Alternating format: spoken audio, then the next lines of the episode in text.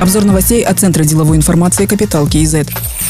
Глава государства Касымжумар Токаев выразил соболезнования родным и близким солдата Алибека Саламатулы Колбая, который скончался в воинской части поселка Гвардейский Жамбылской области. Президент считает недопустимой гибель военнослужащих в мирное время. Родители не должны переживать за своих сыновей, которые служат в армии. Государство обязано нести ответственность за их жизнь и безопасность, говорится в сообщении пресс-службы Акурды. Президент поручил Генеральной прокуратуре, Министерству обороны и другим компетентным органам провести оперативные и тщательные расследования и установить истинные причины произошедшего. Рядовой срочной службы Алибек Колбай скончался в военном госпитале 22 апреля. Он потерял сознание во время утреннего построения. Молодой человек был призван на срочную воинскую службу весной 2022 года из Мангостауской области. Комитет по денежно-кредитной политике Национального банка в третий раз за этот год повысил базовую ставку. Теперь ставка составляет 14% годовых. Напомним, в январе она была повышена с 9,75 до 10,25%. В феврале повысили сразу до 13,5%. В марте ставку сохранили на том же уровне. В Нацбанке пояснили, что решение установить базовую ставку на уровне 14% отражает приверженность проведению антиинфляционной политики, в то время как растет инфляционное давление. Годовая инфляция в марте ускорилась до 12%, а в феврале была 8 8,7%.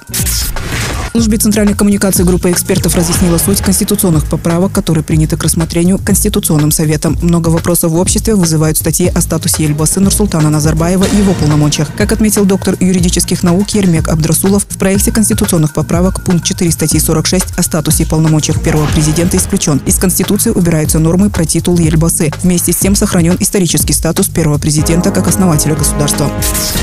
За последние 7 лет убытки национальной компании «Казахгаз» составили 587 миллиардов тенге. Об этом на правительственном часе в Сенате сказал депутат Ерик Султанов. По его словам, есть вопросы по непрозрачности и эффективности работы «Казахгаз». Убытки компании связаны не только с низкими тарифами, но и с несовершенством действующей модели управления. В частности, с учетом результатов аудита «Казахгаз», который проводится по поручению главы государства, необходимо принять меры по созданию более компактной модели управления газовым рынком, считает Ерик Султанов. Он также полагает, что надо пересмотреть функции «Казахгаза» и его дочерних предприятий. Это «Интергаз Центральный Центральная Азия и Кастрансгаз Аймак.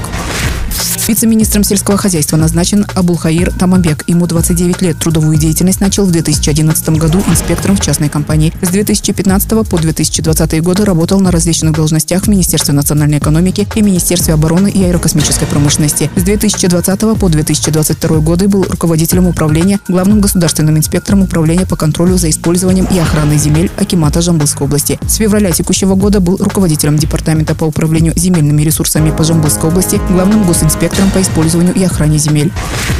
Из органов внутренних дел уволен генерал-майор Серик Кудибаев. В пресс-службе МВД сообщили, что сразу после январских событий руководство полиции Алматинской и Жамбылской областей были сняты с должностей. Кроме того, за самоустранение от исполнения служебных обязанностей, нарушение принятых обязательств и присяги были уволены все заместители начальников департаментов полиции этих двух областей. Серик Кудибаев занимал пост начальника департамента полиции Алматинской области с января 2020 года.